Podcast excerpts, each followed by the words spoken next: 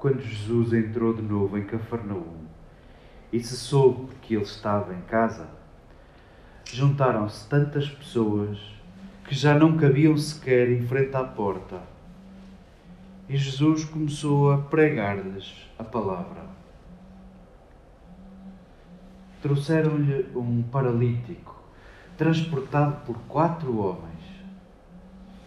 E como não podiam levá-lo até junto dele devido à multidão, descobriram o teto por cima do lugar onde ele se encontrava e, feita assim uma abertura, desceram a enxerga em que jazia o paralítico. Ao ver a fé daquela gente, Jesus disse ao paralítico: Filho, os teus pecados estão perdoados. Estavam ali sentados alguns escribas, que assim discorriam em seus corações. Por que fala ele deste modo? Está a blasfemar? Não é só Deus que pode perdoar os pecados? Jesus, percebendo o que eles estavam a pensar, perguntou-lhes: Por que pensais assim nos vossos corações? O que é mais fácil? Dizer ao paralítico: Os teus pecados estão perdoados? Ou dizer: Levanta-te, toma a tua enxerga e anda? Pois bem, para saberdes que o Filho do Homem tem na terra o poder de perdoar os pecados. Eu te ordeno, disse ele ao paralítico, levanta-te, toma a tua enxerga e vai para casa. O homem levantou-se, tomou a enxerga e saiu diante de toda a gente, de modo que todos ficaram maravilhados e glorificavam a Deus, dizendo: Nunca vimos coisa assim.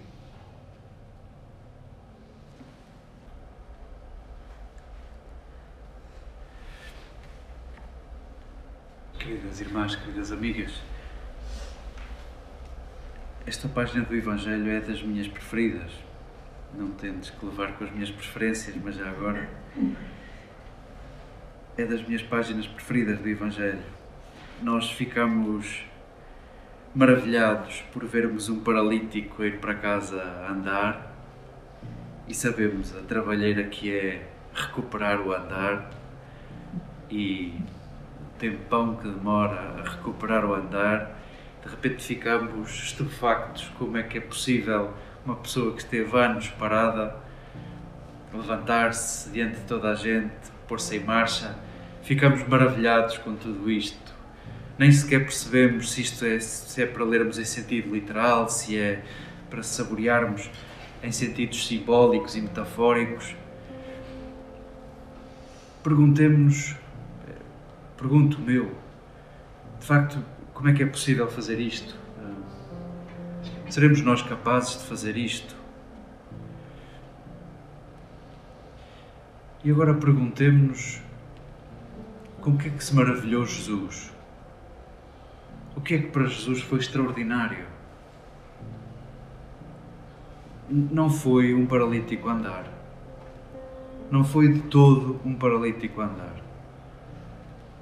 Jesus ficou pasmado por lhe apresentarem um paralítico e da forma como apresentaram aquele paralítico. Jesus ficou pasmado com a engenharia daqueles quatro homens de subirem a casa, desfazerem as telhas e o telhado, fazerem descer uma enxerga e um paralítico, que aos olhos dos judeus a doença seria sempre castigo de Deus e, portanto, a pessoa já tinha uma sentença e o interesse era pouco. Fazerem descer uma pessoa desinteressante, fazerem descer uma pessoa com quem já não se conta, fazer descer um amaldiçoado por Deus. Quatro homens interessaram-se por aquilo, fizeram-no descer até Jesus.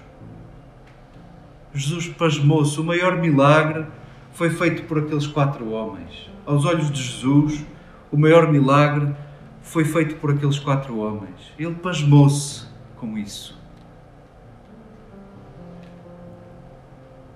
E perguntemos-nos: o que é que nós sabemos fazer? curar um paralítico e devolver-lhe marcha depois de anos de, de estar parado? Ou apresentarmos-nos, apresentar paralíticos? Ou fazer da nossa oração o lugar de apresentação de paralíticos ao Senhor? Possivelmente, tal como nesta história, está mais ao nosso alcance a apresentação uns dos outros, o interesse uns pelos outros, mesmo por aqueles a quem, aos olhos de muitos, podem não ser assim tão interessantes. Possa este texto desassossegar-nos, possa este texto fazer vida conosco saboreemos a forma como Jesus olha para tudo isto, a forma como se encanta com os nossos gestos de cuidado e a forma como nos diz claramente onde há cuidado não há pecado. Filho, aqui não há pecado, isto está tudo a funcionar.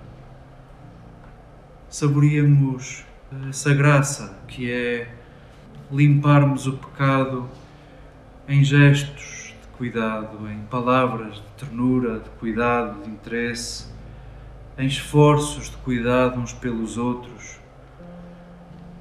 Possa este texto fazer Páscoa conosco, possa este texto devolver-nos o olhar de Jesus, que parece não se espantar tanto com efeitos especiais, parece sim espantar-se com, com cuidado com ternura, com gestos de compromisso uns pelos outros.